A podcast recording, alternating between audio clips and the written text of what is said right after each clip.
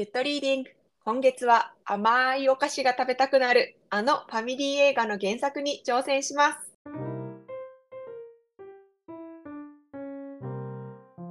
全国の洋書ファンの皆様、ゆっとリーディング。ロマンス小説ガチ勢サッコといくつになってもヤングアダルトを読みたい富春がお届けする洋書爆語りチャンネルゆとり洋書部です。このチャンネルでは洋書を愛し洋書に愛されたい私たち2人が映画やドラマの原作を中心に洋書をもっとゆるくもっと楽しく読んで語っていきます。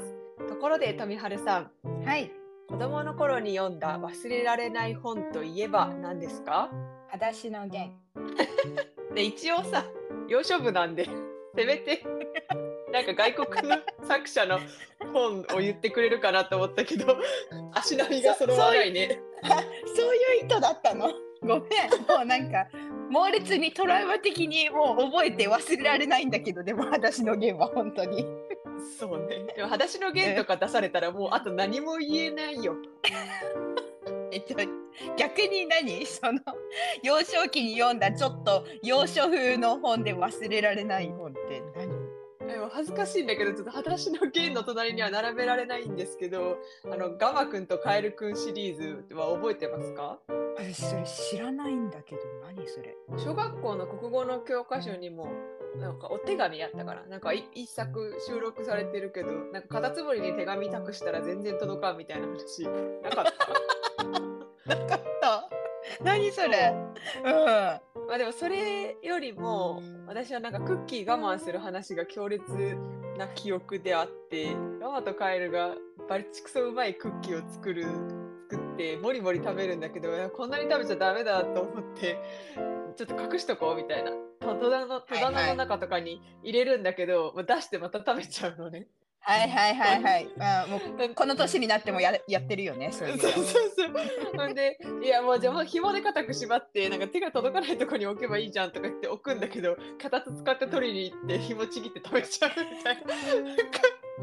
そんな意志力の話。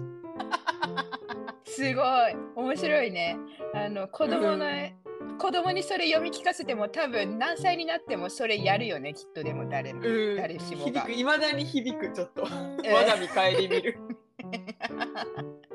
へえなるほどそういう話があったのねそうですね。これもあの、洋書、外国の作者の方なんで、そもそもあの、えーガマくんとカエルくんって英語でどういう呼び呼ばれ方してるんやろみたいな。いや、ガマもカエルだろうがってずっと思ってたんだけど。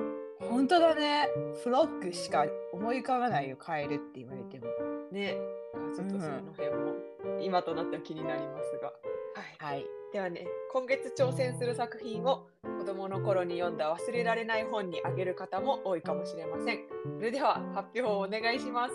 はいそういう前振りにつなげたかったのねごめん はい発表します、えーはい。今月取り上げる作品は2005年公開の映画「チャーリーとチョコレート工場」の原作「チャーリー and the Chocolate Factory」です。もう下がるところまで下がったよね。こう年も終わりに近づいて ついに自動書まで。もうあれ難しい本が読めない。我々はまだザ ザリガニを引きずっている。あれ？聞けば聞くほど簡単な題材しか取り上げなくなってるなと思われてる皆さんそうです。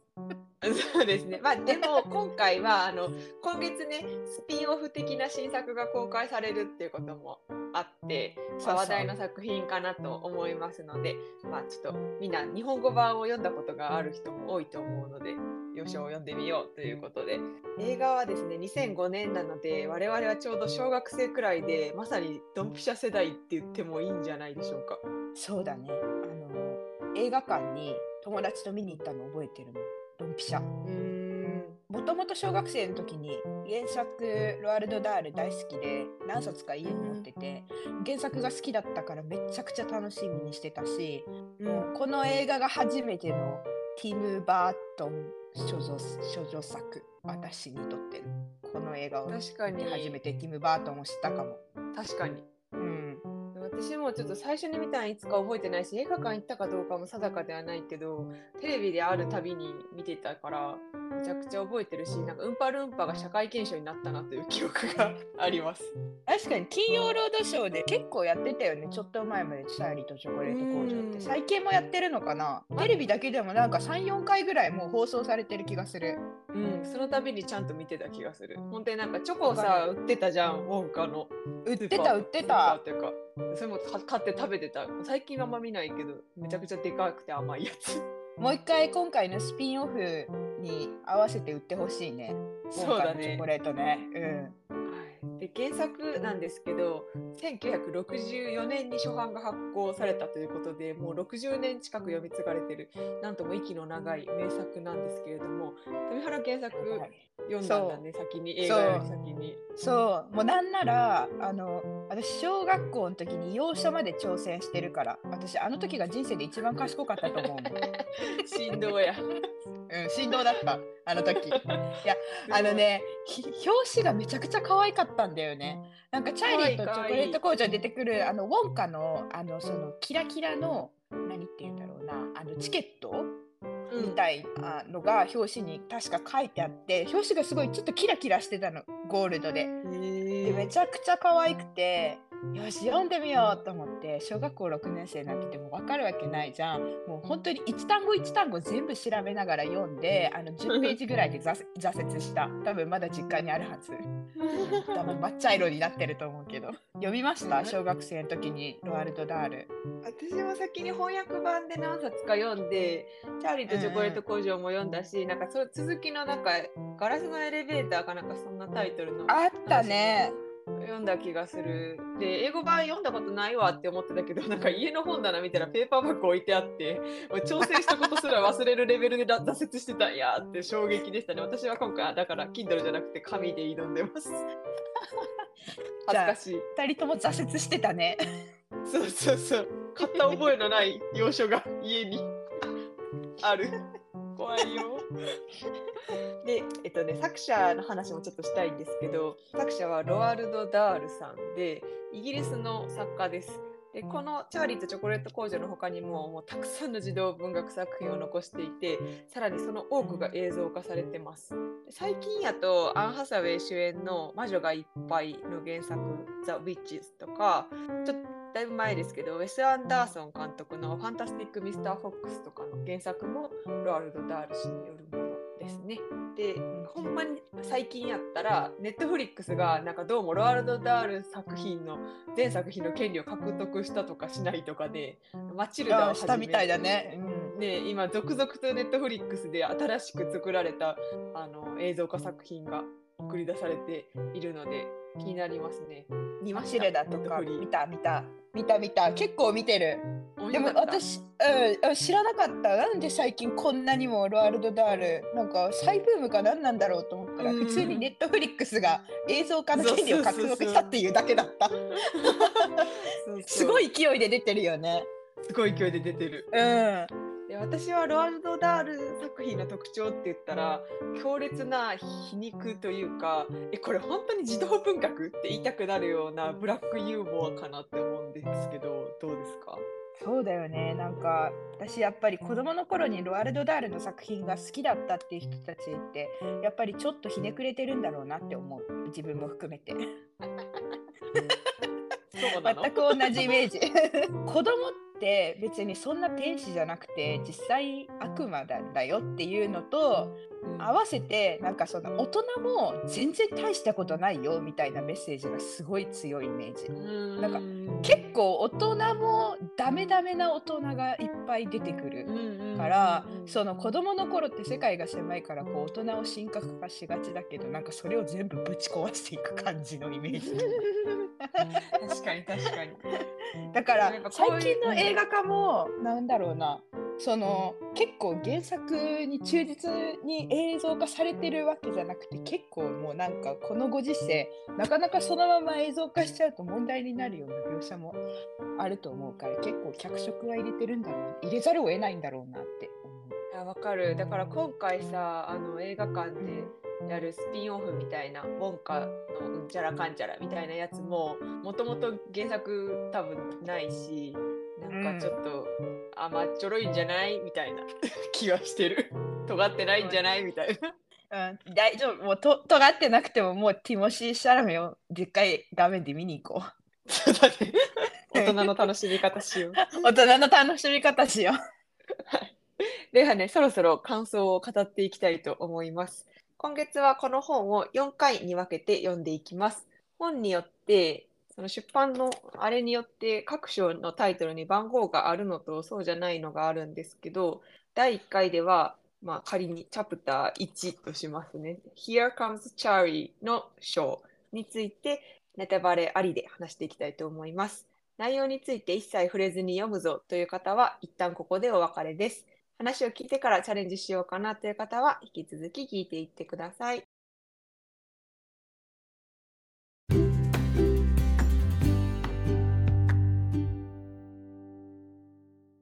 では、チャプター1、Here Comes Charlie のあらすじをまとめたいと思います。主人公はチャーリー・バケット君という男の子で、両親と両親の両親、つまり祖父母4人の計7人暮らしをしています。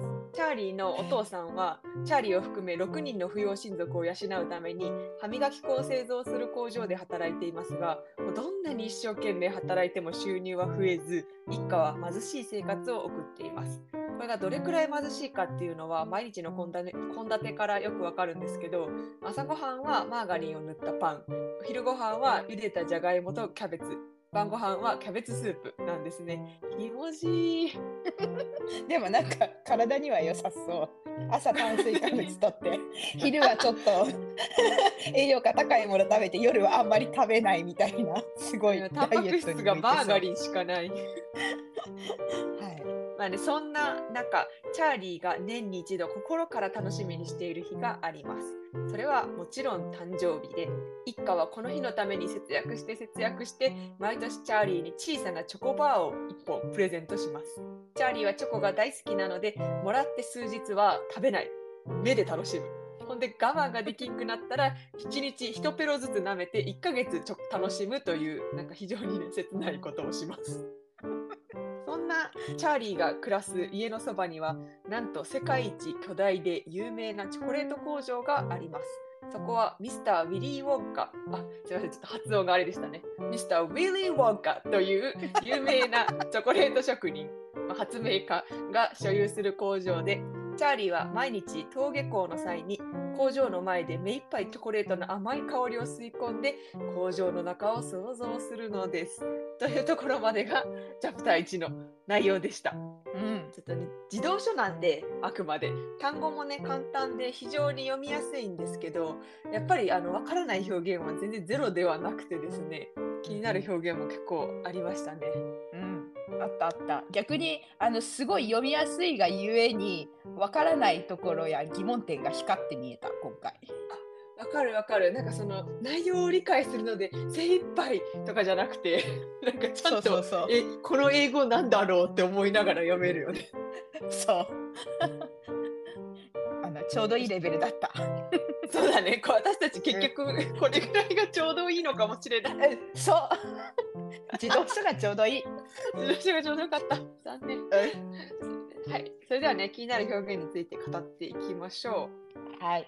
じゃあ、まず私から一ついいですか？う。はい。その、本当にチャーリー家がかわいそうなぐらいひもじいところの描写の中の一文なんですけれども、うん。特にチャーリー君はもう朝からもう夜までもう信じられないぐらいもうずっとお腹空かせてるっていう文章の表現なんですが英語でちょっと読みます。Especially little Charlie himself went about from morning till night with a horrible empty feeling in the tummies であってうん。で、ここのですね、私がちょっと疑問に思ったのは、その、from morning till night、まあ、朝から夜まで、with a horrible empty feeling、まあ、すっごいお腹空いてる、in the tummies、お腹。で、その動詞で使われてるのが、Cherry himself went about だかから過去形なので、まあ、普通に現在形に戻すと、go about。うんえーってなってこのまたねうん。よくある go とか come とか have とかさこの基礎同士のさちょっとなんか後ろに前置詞とかつけて分かんなくするやつ。うんでで調べてみましたこの go about まあそはい。そんなあるんかな意味とか思いながらそしたらねやっぱりある様態で行動する生活するっていう意味があって go about の中に。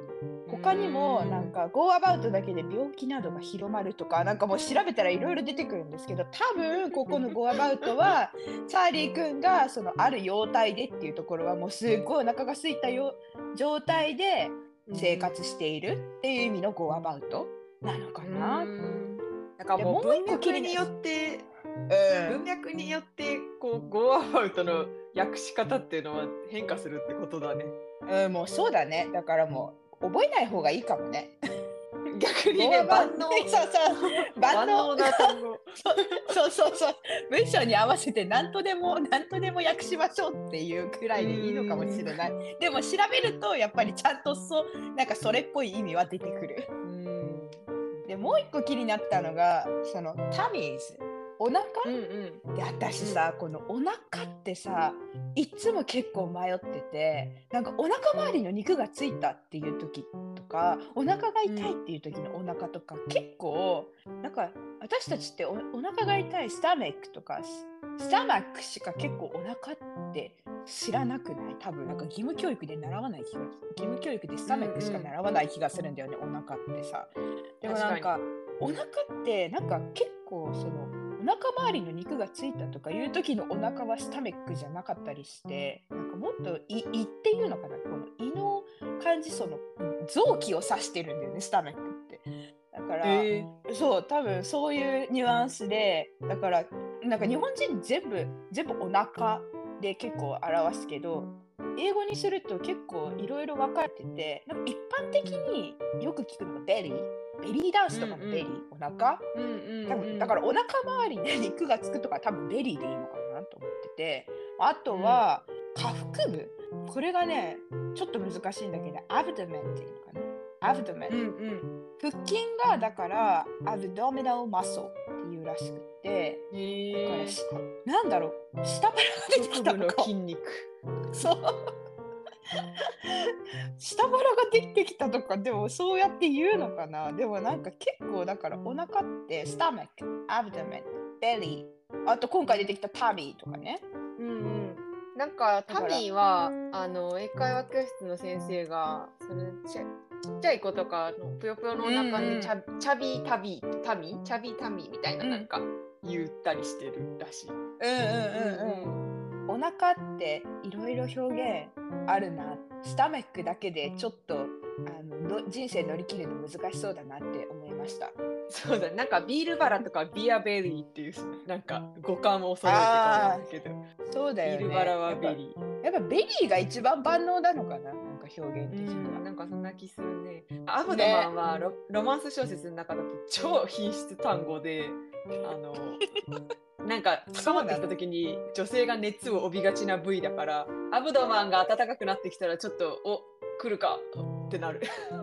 おとなしい来るかってちょっと身構えるよね。まあ余談でした。じゃ とりあえず下の方っていうでもイメージはついたねでもこれで、そうだね。アブドマン熱を帯びがちです。うん、あの別に恋して胃胃の方でスタメックの方で熱を帯びがちなことは絶対ないからねそうね。いううんことです。勉強になりましたありがとうございますすいませんね、何かの話の時に。もう何喋ってもロマンス小説の話入れてくる。はい、何かありましたか？気になる表現。はい。ウォールフラワーで、えっと、アメリカの高校の学年をそろそろちゃんと覚えようやみたいな話をして、このいい加減覚えようシリーズと題して、今回ちょっと距離のマイルを取り上げたいなと思いますけど、1マイル何キロでしょう？あのね、1マイルはキロ？キロなんだよね。キロ。なんだっけ ?0.3、0.3かければいいんだっけ？わかんない。いつもわかんなくなるよ、ちゃんと。1マイルは1.6キロです。約。あれ？何に0.3かけた？減るやん。あれ？あれ？だから100マイルが161キロ。野球でピッチャーが投げる球が100マイルっつったらすげえ速球っていう。あー感じなのかな確かに。であのえまずそもそも英会話教室のアメリカ人のネイティブの先生に「なんでアメリカいつまでもマイルやねん」っていう風に言ったら「文化やし!」ってなんかキレられたことがあって マジでアメリカだけがかたくなかたくなにマイル本当にね、あれさ、ちょっと早く国連とかで会議してくんないかなって思ってるんだけど、この前。世界、世界標準にしよう、本当。ねめっちゃ困る。うん。私え、あまりにも覚えられなくて、職場のあの机に挟んでたもん。あの、まあ、付箋で。マイルキロそう換算表。そうそうそう。マイマイルキロ換算表とあと平成令和と西暦換算表。挟んでたもん。おもろ。挟んでるからずっと覚えられないんだけどねさ、そうそうそうそう。今回は、えー、とどういうところで出てくるかっていうとチャーリーの家の近くにウォンカの工場があってそこからちょ漂うチョコレートの香りは half a mile にわたって広がるっていう文章があるので half a mile っていうとマイルの半分なんでだいたい800メートルぐらい工場四方800メートルにもチョコの匂いが漂っているっていうあ結構すごいなっていうところですね。そうでも私ここさ同時にさなんかロアル・タタールってさイギリス出身なのにこの物語はだからアメリカが舞台ってことなんだよねきっと。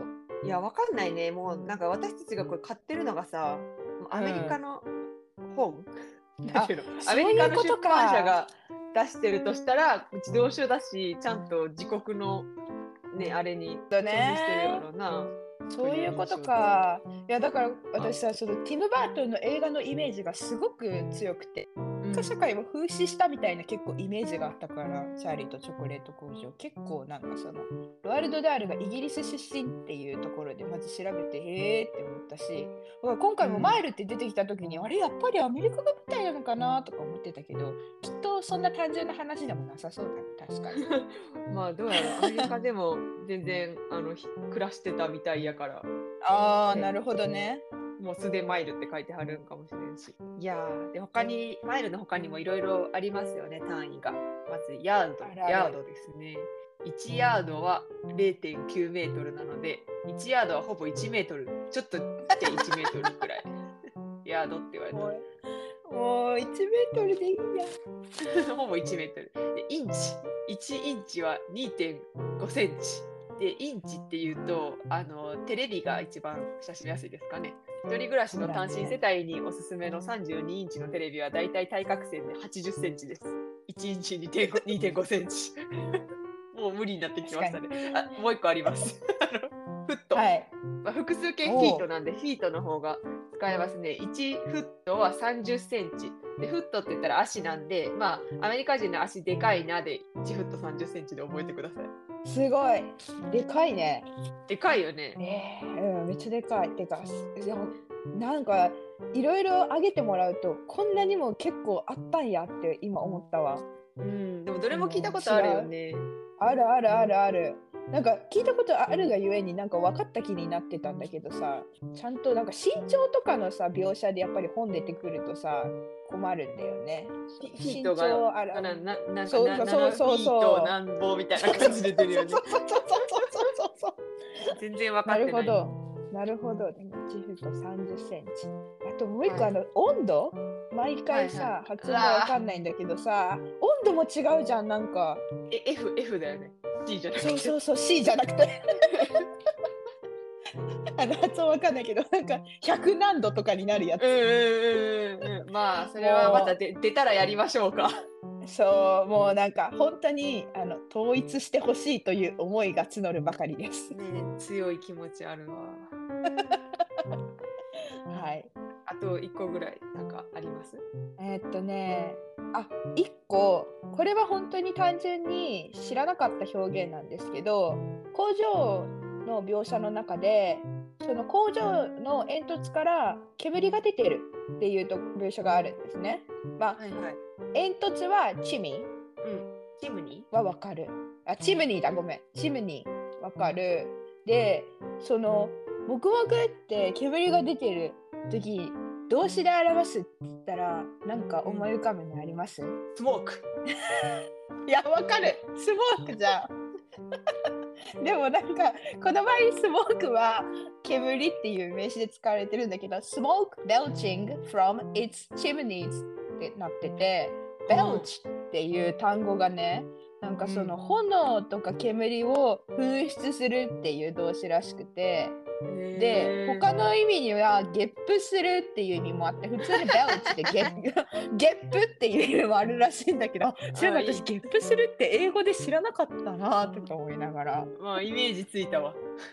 噴出するうん、感じ。で、そう、だから、そう、あの、なんか使えそうだなと思ったから、ぜひ、うんベルチ、黙々っていうのとゲップです。はいじゃあ今回は以上ですかねはい。次回はチャプター2からチャプター11ザ・ミラクルまでを読みたいと思います。